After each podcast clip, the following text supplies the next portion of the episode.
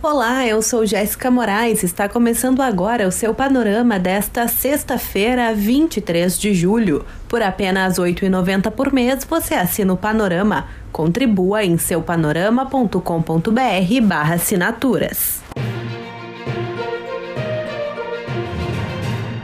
O Globo noticiou que o vice-presidente Hamilton Mourão afirmou que é lógico que o Brasil terá eleições no ano que vem, mesmo sem a aprovação do voto impresso defendido pelo presidente Jair Bolsonaro. Mourão disse que o país não é uma, aspas, república de banana, aspas, e questionou quem iria proibir a eleição. Há duas semanas, Bolsonaro afirmou que não haverá eleição no ano que vem se a disputa não for, aspas, limpa. O presidente não explicou que ele considera uma eleição limpa, mas ele tem defendido uma mudança no sistema de votação, apesar de nunca ter apresentado nenhuma prova de fraude do modelo atual os presidentes do PSDB, DEM, MDB, Solidariedade e PSD articulam a derrubada da proposta de emenda à Constituição do voto impresso defendida pelo governo. O movimento já existia há algumas semanas, mas agora ganhou impulso após a ameaça do ministro da Defesa, Walter Braga Neto, de não haver eleições em 2022 caso o Congresso não aprove o voto impresso, conforme revelou o Estadão. Na prática, os partidos se mobilizam para evitar qualquer possibilidade de adiamento da comissão formada para analisar o tema. A ideia é que a proposta seja votada logo na volta do recesso legislativo na primeira semana de agosto e o trabalho será para rejeitar o que eles chamam de absurdo.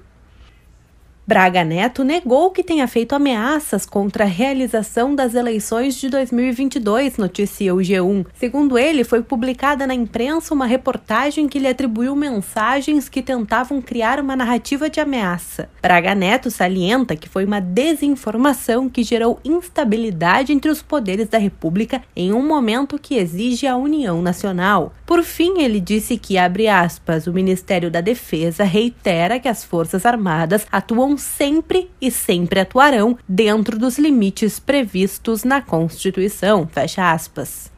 O presidente Jair Bolsonaro afirmou que ainda não decidiu sobre as mudanças que fará na composição ministerial. Segundo a CNN, ele afirmou que ainda terá um encontro com o senador Ciro Nogueira, do PP, para definir se o político será escolhido para chefiar a Casa Civil. Ciro Nogueira é presidente nacional do Progressistas. Na sequência, Bolsonaro admitiu que pode ser que ele ingresse no partido para disputar a reeleição em 2022. Bolsonaro está sem partido partido desde 2019, quando deixou o PSL, mas precisará se filiar a uma legenda caso queira concorrer a um novo mandato.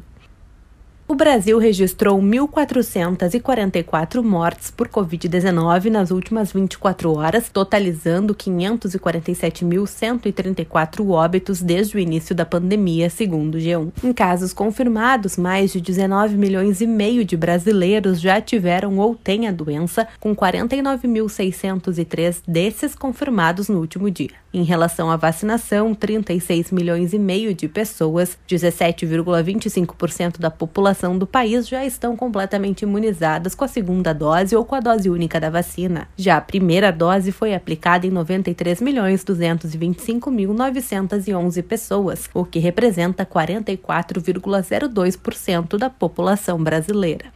Pesquisa Poder Data, realizada nesta semana, mostra que mais da metade da população considera o presidente Jair Bolsonaro o maior responsável pela atual situação da Covid no Brasil. É o segundo aumento seguido do número. A imagem de Bolsonaro também sofreu desgaste com a atividade da CPI da Covid. A pesquisa também mostrou que as taxas de reprovação ao presidente e ao governo estão no ápice. Os dados completos estão no portal Poder 360.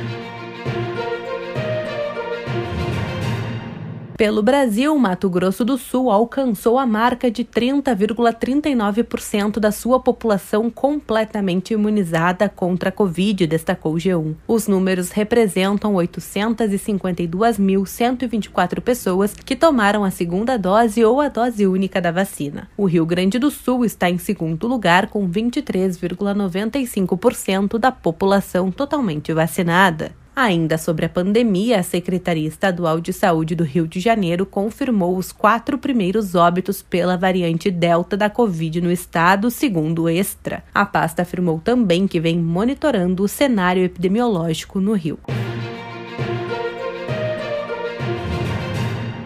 No mundo, o presidente dos Estados Unidos, Joe Biden, anunciou que seu governo irá aplicar novas sanções contra uma autoridade do governo cubano e uma unidade militar de elite do país caribenho em função dos protestos recentes deflagrados na ilha, detalhou a DW. O governo Biden incluiu na lista de pessoas sancionadas Álvaro Lopes Mieira, homem de confiança do ex-presidente cubano Raul Castro e atual ministro das Forças Armadas Revolucionárias de Cuba, sob a justificativa de que ele desempenhou um papel central na repressão dos protestos.